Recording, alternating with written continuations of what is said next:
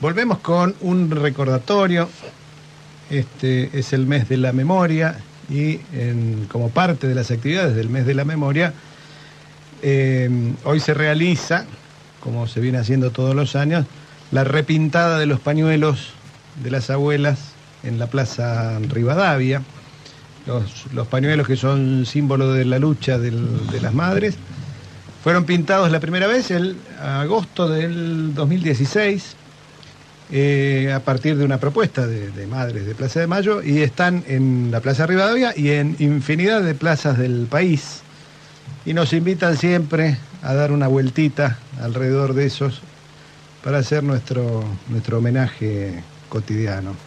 Eh, y en esa actividad estaba cuando nosotros le pedimos si podía darse una vueltita por el estudio de Radio Nacional Bahía Blanca, que está a media cuadra de la plaza. Estaba la senadora Ayelen Durán del Frente de Todos y le invitamos a que venga a charlar un rato con nosotros. Hola Ayelen, buen día.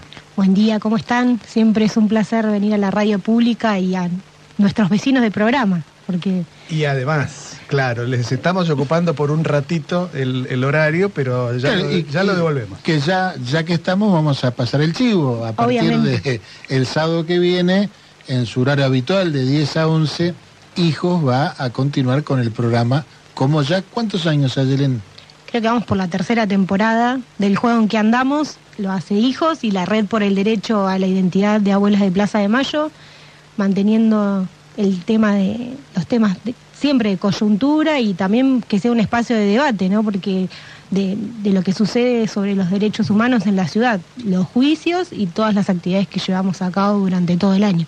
Claro, que no sea un mero recordatorio, sino un permanente, permanente. ¿no? Sí. Y podemos también discutir las noticias en clave de derechos humanos, entonces siempre tenemos agenda, ¿no? Claro. Por supuesto.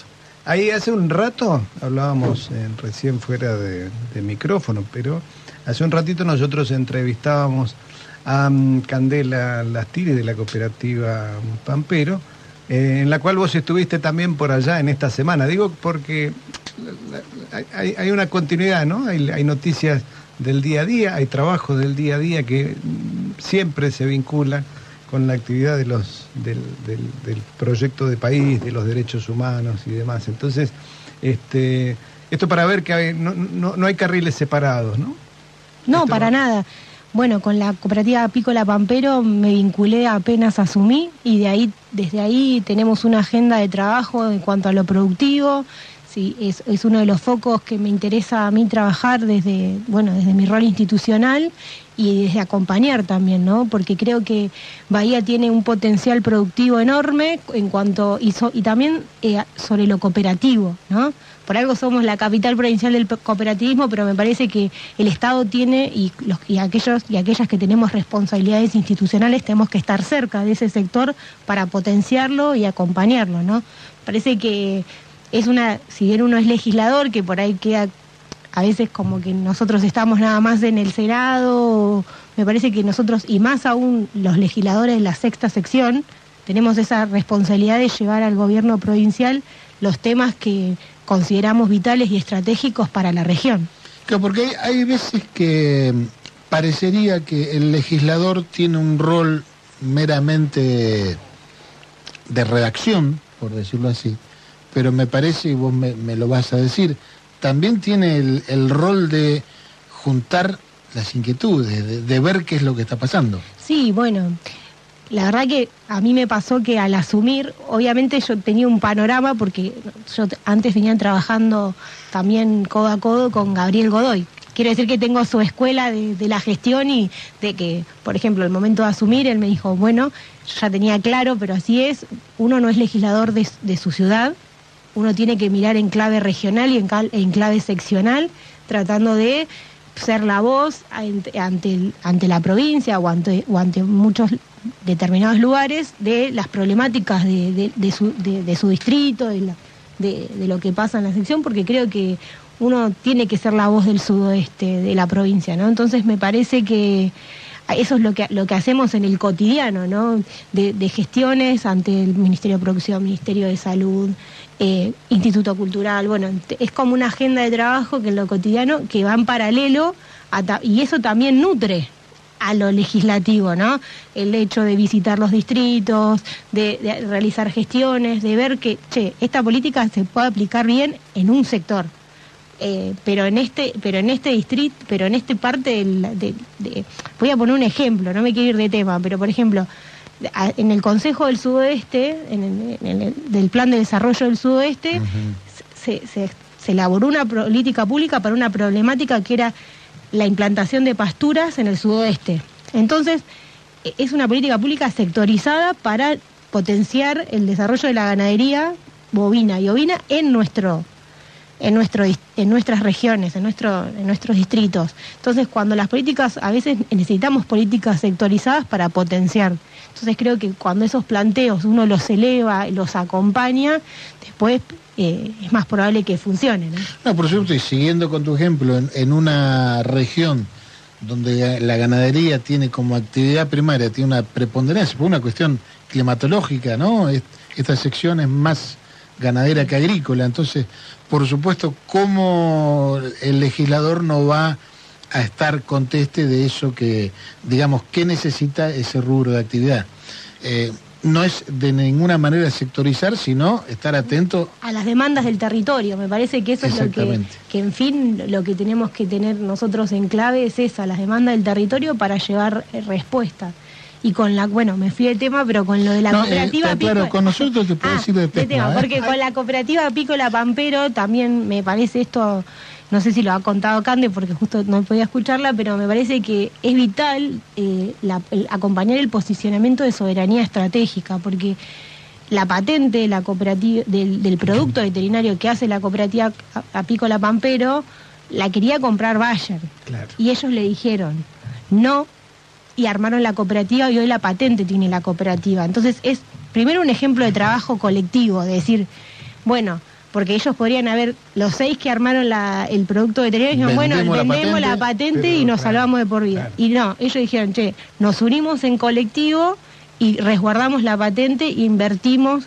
Y también eh, me parece clave que ellos ahora están comercializando en muchas partes del mundo, 20 países. nos 20 dijo. países, y ellos lo que no negocian es que diga industria argentina Claro.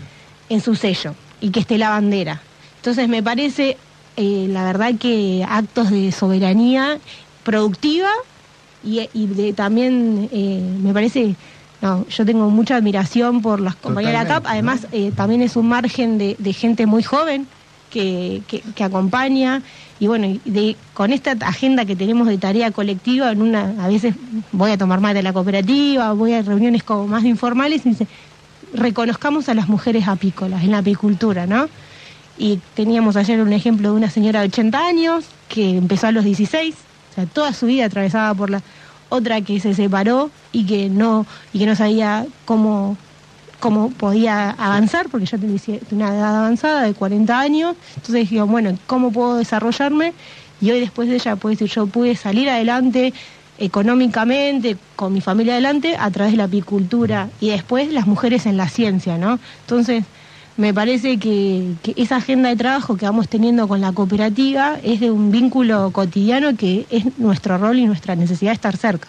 Claro, esto que está diciendo de la soberanía, ¿no? Eh, es una forma de hacer carne un concepto, porque uno dice soberanía, bueno, ahí lo tenés, eso es. Claro, sí, no, no es biribiri, la soberanía. Claro, no es- la soberanía es no vender una patente a, a Bayer, a Monsanto o a quien fuere.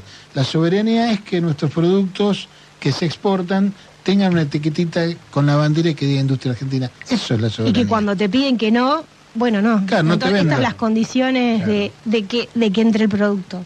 Claro. Claro. Y, y la otra, ¿no? Eh, está en todos lados. Está cada uno de nosotros en su lugarcito tiene el margen de hacerla efectiva. Cada uno de nosotros tiene un pequeño margen. Esta gente de la cooperativa lo ha hecho de modo superlativo y merece nuestra nuestra admiración y nuestro reconocimiento. Y es el uno primer lo- coopera- el- y ahora cierro con la CAP porque no- pero es el primer laboratorio cooperativo veterinario del mundo, Claro. Claro. ni más ni menos. Claro. Y lo tenemos acá Cal- en Calderón, acá 20 en kilómetros. Calderón a 20 A kilómetros. 20 Y esto yo, retomando lo que decía al principio, debe servir para interpelarnos como, como personas y como sociedad. es decir, un grupo de gente muy joven juntándose, sinergiándose y trabajando, tuvo eh, todos estos logros. Y, escapándose a los mensajes de este país, que es una eh, A eso iba, en este país, y no, y la presión impositiva, y no, bueno. Muy bien. Vuelvo, un segundo a Yelén porque eh, vemos tu actividad a menudo en, montones de lados, ¿sí? que creo que me parece la, impronta de, tu gestión pasa por, por ese contacto cercano.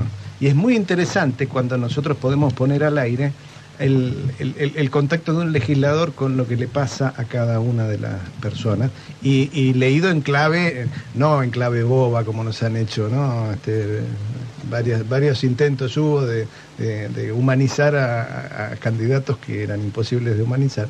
En este caso, nosotros vemos tu trabajo cotidiano en un montón de aspectos.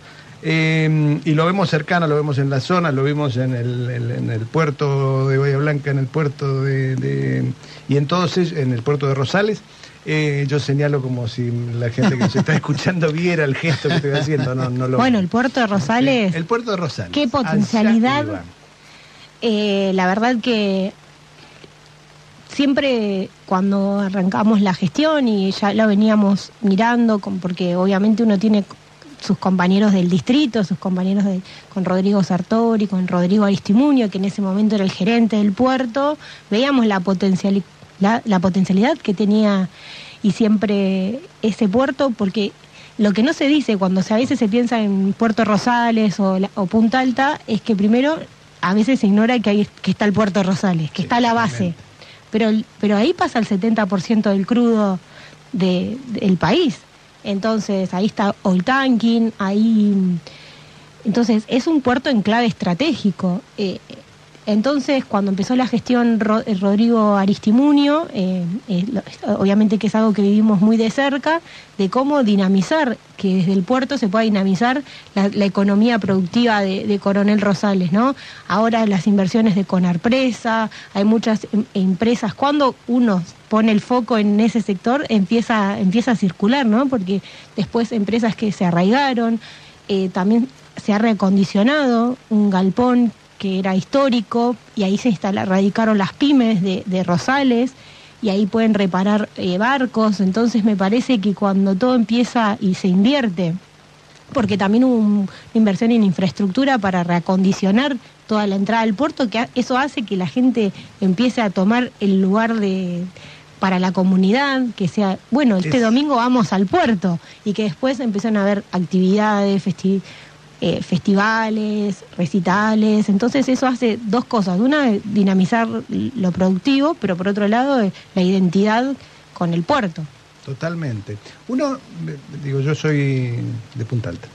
Eh, y después de mucho tiempo de no ir al, puerto Rosales, volví en alguna oportunidad.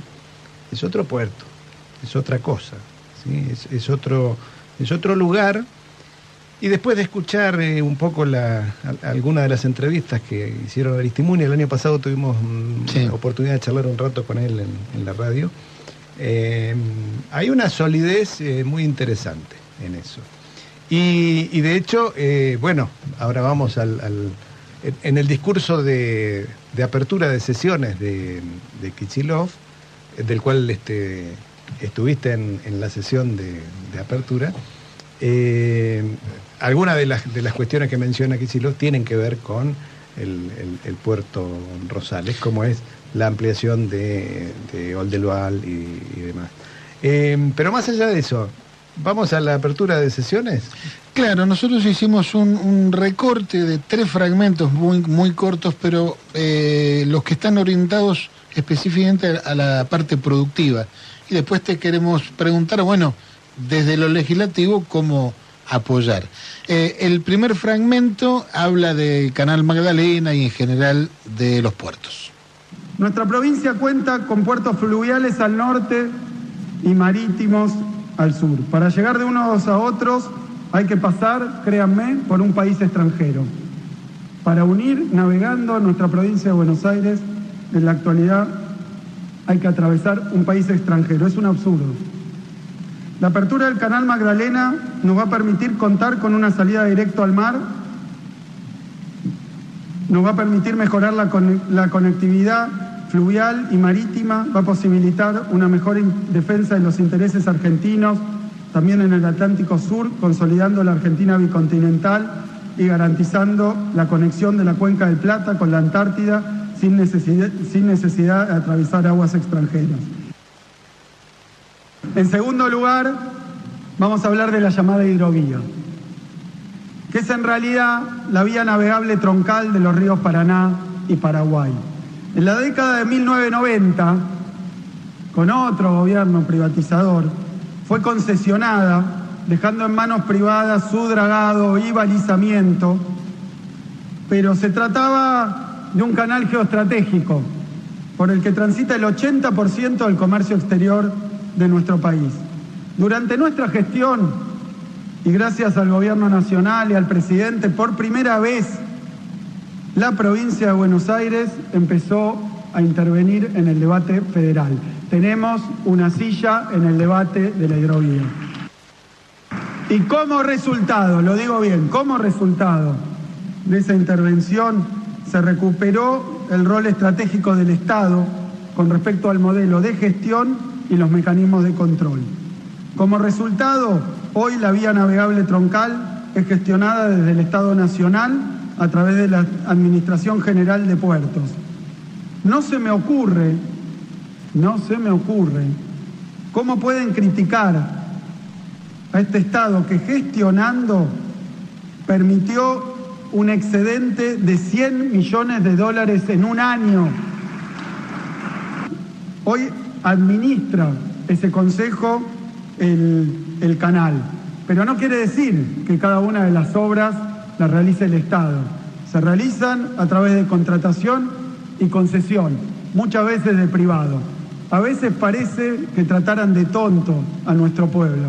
El problema no es ese, no es quién hace la obra, si es un privado o el Estado, sino qué intereses se defienden y para quién es el resultado de ese canal, para quién va el resultado de esa navegación, cuál es la visión estratégica que se tiene, si solo se trabaja en ciertos puertos o en todos los puertos del cauce, si le sirve o no a la provincia de Buenos Aires que quedaba afuera para la reconstrucción también de nuestra flota mercante y por eso estamos trabajando con nuestro artillero Río Santiago. No es cuestión, no es cuestión de un nacionalismo solo declamativo, sino que es inteligencia, soberanía y coraje para hacer lo que haya que hacer contra los intereses que, que defienden solamente sus negocios. Bueno, este, una parte muy sustanciosa. Aclaremos el discurso, duró tres horas, es muy complicado resumirlo y yo en particular pido perdón por la desprolijidad en el corte, la, la hice yo, que no soy precisamente un especialista. Entonces, bueno, eh, de esto que escuchamos, que tiene que ver con, las vías navegables y en general con los puertos, eh, ¿qué, se puede decir desde lo legislativo? Tiene que ver con lo que veníamos hablando, ¿no? Con la soberanía, ¿no? En primer, en primer lugar. Y por otro lado, eh, nosotros ya habíamos tenido reuniones en cuanto a lo legislativo por el tema del canal Magdalena. Teníamos reuniones diputados y senadores por por lo que sí, por lo que por lo que significa, ¿no? Para que todos estemos en tema y creíamos que, aunque nosotros, por ejemplo, a mí, ¿qué me afecta que estaba Maya Blanca, que tiene que ver, porque a veces parece como muy lejano, ¿no? Eh, pero es estratégico para la comunicación de los puertos de la provincia de Buenos Aires que puedan estar interconectados sin pasar por otro, por otro país. Creo que es vital es necesario porque eso es lo que nos va a dar un eje de norte a sur de conexiones, ¿no? Y también lo que implica para, para el comercio exterior y lo que a mí cuando escuchaba el fragmento y ese día también me había quedado con eso, es que tiene que ver que nosotros nos empecemos a sentar en la mesa de la discusión, ¿no? De la hidrovía, del canal Magdalena, que son todos temas que la provincia eh, en el gobierno anterior y también es como que, bueno, no nos incumbía, como está pasando, pasa por arriba nuestro, pasa por arriba nuestro y no, no nos interesa. y la verdad que es algo clave, ¿no? Para, para, para discutir, ¿no? Y el rol por y el rol de los puertos de la provincia de Buenos Aires, me parece que este gobernador ha puesto foco en, en el crecimiento. Si bien, por ejemplo, el puerto de Bahía Blanca ya es un puerto consolidado, eh, pienso en los puertos del norte de la provincia que estaban en una situación i- igual o peor que la de, digo, en, de- en abandono, ¿no? De los puertos de, de, de, de arriba, de San Nicolás, y eso tenían, por ejemplo, el- la entrada y salida de, de barcos era por una planilla, cosa que entonces requería inversión en, en tecnología, en, bueno, entonces eh, es clave también porque si está, se procede el canal Magdalena y eso, los puertos de la provincia y sobre todo también los del norte van a crecer todos, pero también con foco en el crecimiento de esos puertos. Sí, más aún teniendo en cuenta que todo lo que tenga que ver con inversiones portuarias, estamos hablando de mucho dinero, mucha plata. Entonces, no es fácil poner en marcha un puerto que hace 30 años está inactivo, está abandonado. Y, y además, eh, digo, hace mención en el discurso de Sí. Kicillof, a, mm, no solo son los puertos, sino también todo lo que implica la infraestructura Mm. y el tema de los este, astilleros y el tema de el- la, la flota propia. Digo, me parece que, no sé si dejó algún tema sin tocar, vos, vos que estuviste, este, eh, pero, pero digo, en, en esos puntos me parece que hay una integralidad en la mirada, ¿no? Y es una agenda, ¿no? O sea, lo que viene, se viene trabajando muchísimo en el astillero Río Santiago, pero también nos da una agenda de lo que va a ser este, este año, ¿no? Y también el foco a dónde ir también legislativamente, ¿no? Si bien nosotros, obviamente, hacer, al ser del frente de todos, tenemos una agenda común con el Ejecutivo. No hay proyecto que, bueno, o por lo menos como, como trabajamos nosotros, no hay, no hay proyecto que, que, que, no, que no consultemos al momento de hacerlo, cuál es su mirada, y, y nos vamos alimentando re- recíprocamente porque, bueno, eh, en todas las. Me, me- parece, me pasa con el trabajo en comisión. Bueno, yo soy soy vicepresidenta en Comercio Interior, Turismo y Pymes. ¿Cómo no voy a tener un diálogo cotidiano eh, con el sector del Ministerio de Claro. Producción o, o o otras áreas? Porque, bueno, ahí tenemos que. Ahí atrás hay gente que trabaja, empresas que Bueno, invierten. nos pasó eh, con el tema de pirotecnia, pirotecnia cero. Había Ajá. varios proyectos y la verdad que también había, si bien suena lindo, el, el pirotecnia cero, eh, también eh, ha- había que buscar un consenso entre la, el- la gente que, que, Que- que, que- que ha- que tiene su, su trabajo, su pymes, eh, en cuanto a, en- en- enfocado en ese sector, y también una población que sufre. Entonces, eso, eso, ese eslogan que era pirotecnia cero terminó siendo era el, el con- era la regulación de la pirotecnia de alto impacto. Entonces Claro. ahí tuvimos que juntarnos con los gremios, con las cámaras, con las cámaras asociadas a la pirotecnia. Obviamente también nos habíamos juntado y que también fue un trabajo que sí, bueno, eh, sola, no es solamente a veces se lo pone en el foco de, los, de la gente que padece el autismo, sino todas las personas con discapacidad, todas las personas que, que están asociadas a ligas mascoteras, o también, y también en ese, en ese debate estuvieron los veteranos de Malvinas, que a ellos también los impactaba Ah, el es tema. impresionante. O sea, No lo hubiera- claro, lógico. no, yo tampoco, pero bueno, es- es, cosas que van surgiendo de- Claro. en, en el trabajo legislativo que sí, Sí, no, Eh, ni- ninguno simple. Ninguno, ninguno ni- no, lineal. ninguno, pero bueno, la verdad que ahí el proyecto fue muy modificado, fue muy trabajado, nos llevó más de cuatro meses trabajado en comisión, que a veces es la parte que no se ve, a veces se ve solamente cuando se sesiona, o cuando, pero bueno, ese debate fue fructífero porque llegamos a un, a un proyecto en acuerdo con las cámaras, con, con el sector eh, damnificado, Claro. y esos son los, igual que alcohol cero.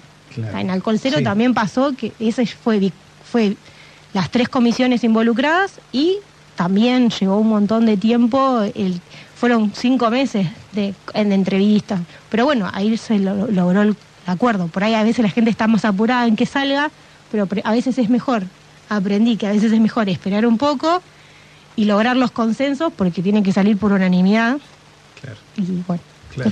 como siempre me fui de tema. No, es muy interesante. El- lo, bueno de tener el, el programa los sábados es que se puede hablar y evitar el, El apuro. el El titulado. apuro. Sí, sí, Ping. exacto. Siete palabras, alcohol cero, ¿no? Así que por eso- Yo insisto, vos desviate que no hay ningún problema, estamos en eso. Bueno, vamos a escuchar el segundo corte donde el gobernador se refiere a la explotación de petróleo offshore.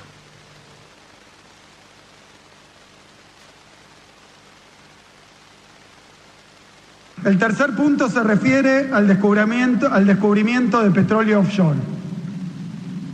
Es otro asunto vital para el desarrollo de nuestra provincia, que va a tener un impacto decisivo en los próximos años, tanto en la producción como en el empleo. Las áreas se encuentran en aguas de jurisdicción nacional, a 300 kilómetros mar adentro de la costa bonaerense.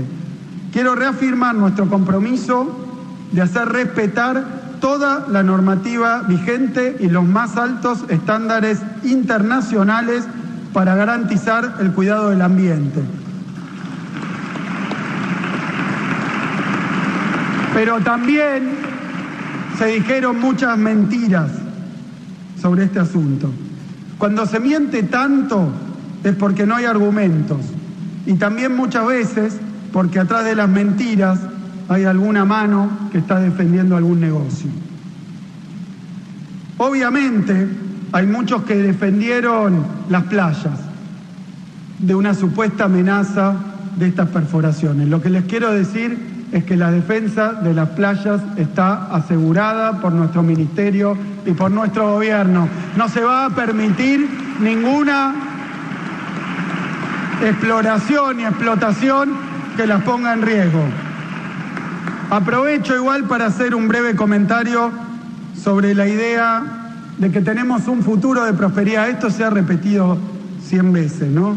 Que hay un futuro de prosperidad porque tenemos todo lo que el mundo demanda.